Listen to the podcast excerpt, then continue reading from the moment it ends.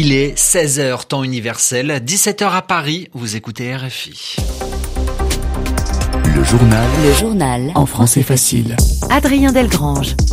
Bonjour à tous, avec Namouri Dosso, ravi de vous retrouver. Bonjour Namouri. Bonjour Adrien et bonjour à tous. Nous sommes le lundi 14 novembre. C'est l'image du jour. Joe Biden, Xi Jinping se serrent la main. C'est la première fois depuis son élection à la tête des États-Unis que le président américain rencontre le président chinois.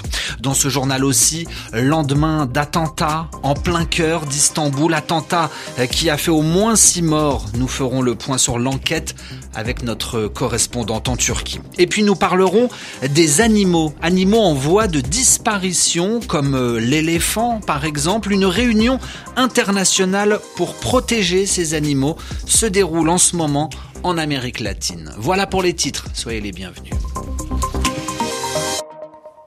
C'est en Indonésie, Adrien, à Bali très précisément, que les présidents chinois et américains ont pu discuter en tête à tête pendant trois heures. À la veille du sommet du G20, une réunion internationale qui commence demain et qui rassemble les pays les plus industrialisés de la planète, Joe Biden et Xi Jinping ont, ont pu se voir et ont parlé.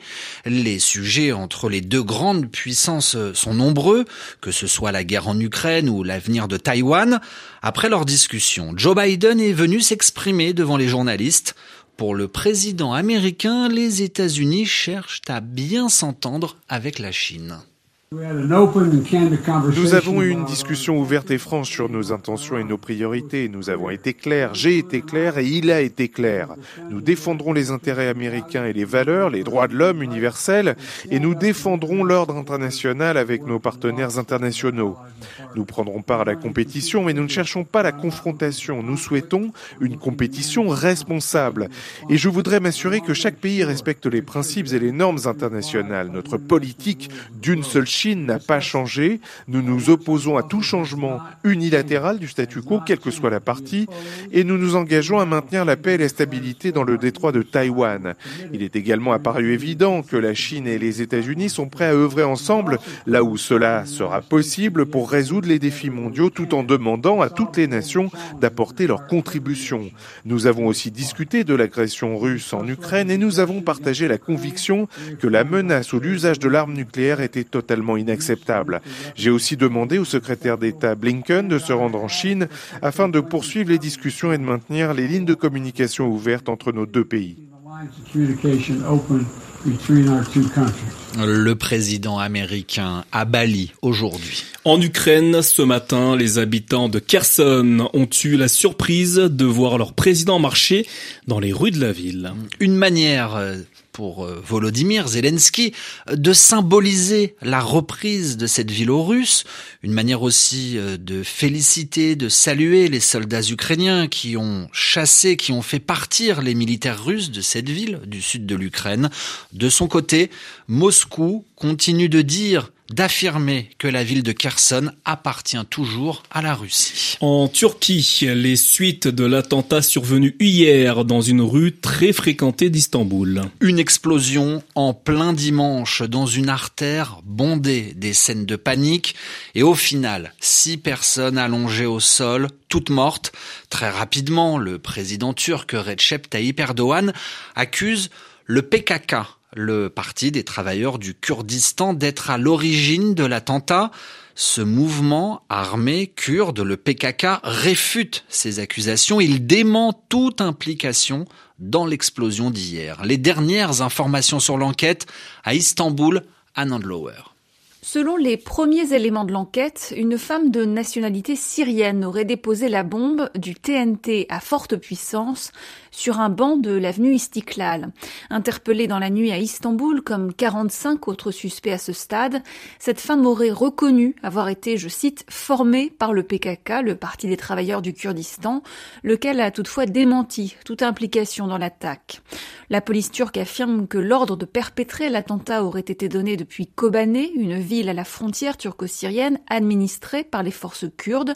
La terroriste présumée serait entrée clandestinement en Turquie en passant par Afrin, une localité du nord-est syrien sous contrôle de l'armée turque.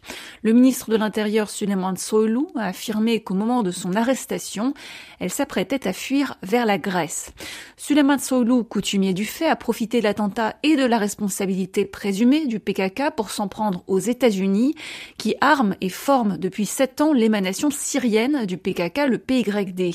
Le ministre a affirmé que la Turquie rejetait les condoléances de l'ambassade des États-Unis, appelant à débattre de l'alliance entre Ankara et Washington. Anne Istanbul, RFI. RFI à Paris, 17h05. Le Royaume-Uni décide de donner de l'argent à la France pour qu'elle lutte contre l'immigration illégale. Car pour euh, le gouvernement britannique Namouri, de plus en plus d'hommes et de femmes tentent de rejoindre l'Angleterre sans autorisation, en toute illégalité.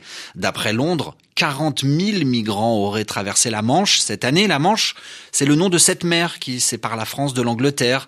Alors pour essayer d'arrêter la venue de ces immigrés, les Britanniques ont versé 72 millions d'euros à la France et en contrepartie, en échange, la France s'engage à augmenter de 40% ses forces de sécurité, soit environ 350 policiers en poste sur les plages françaises. En Iran, plus de deux mois de contestation contre le pouvoir et de nombreux morts côté manifestants. Face à cette répression, cette réponse brutale et violente des dirigeants iraniens sur son peuple, la France décide de réagir. Son président Emmanuel Macron se prononce, écoutez, en faveur de nouvelles sanctions contre le régime iranien.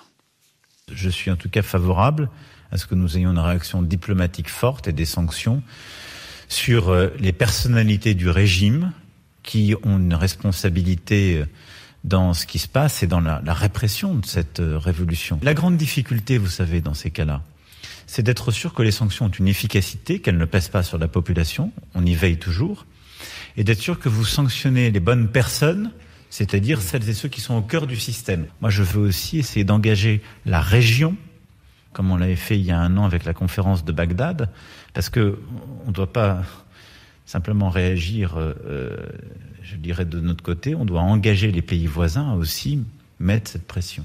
Le chef de l'État ce matin chez nos confrères de France Inter. Ils ont obtenu une preuve de vie. Une confirmation qu'Allah El Fattah est vivant. Ce militant des droits de l'homme est en prison en Égypte.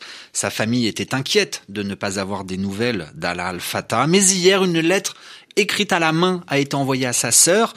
C'est son écriture. Il n'y a pas de doute. Enfin, une preuve de vie, a écrit sa sœur sur Internet. Protéger les animaux. Tel est le but d'une conférence internationale qui commence aujourd'hui en Amérique latine. Le Panama, ce petit pays accueille des experts, des scientifiques venus du monde entier.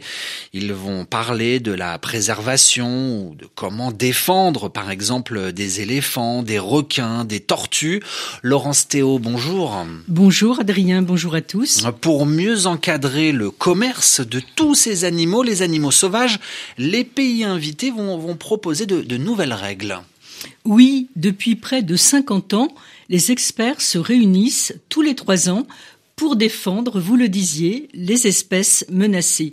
Certains animaux sauvages sont enlevés à la nature et vendus pour leur viande ou leur ivoire quand il s'agit des éléphants. Alors, il n'y a pas que les animaux, il y a aussi les végétaux. Le bois d'acajou est utilisé pour fabriquer des meubles et le pernambouc est un bois essentiel à la confection des archets. Les archets, c'est quoi, Adrien?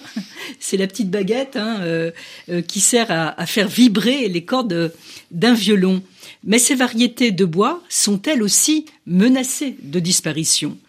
Le commerce illégal de toutes ces espèces est considéré comme le troisième plus lucratif au monde, c'est-à-dire celui qui rapporte le plus d'argent, derrière le trafic de drogue et le trafic d'armes. Cette année, l'accent va être particulièrement mis sur la protection des requins. Ces grands poissons sont très appréciés dans certains pays d'Asie, notamment pour leur aileron. La suite, on la lira sur euh, notre site internet, Laurence. C'est la fin de, ce journal. Il va bientôt être 17h10. Merci à vous de nous avoir écoutés.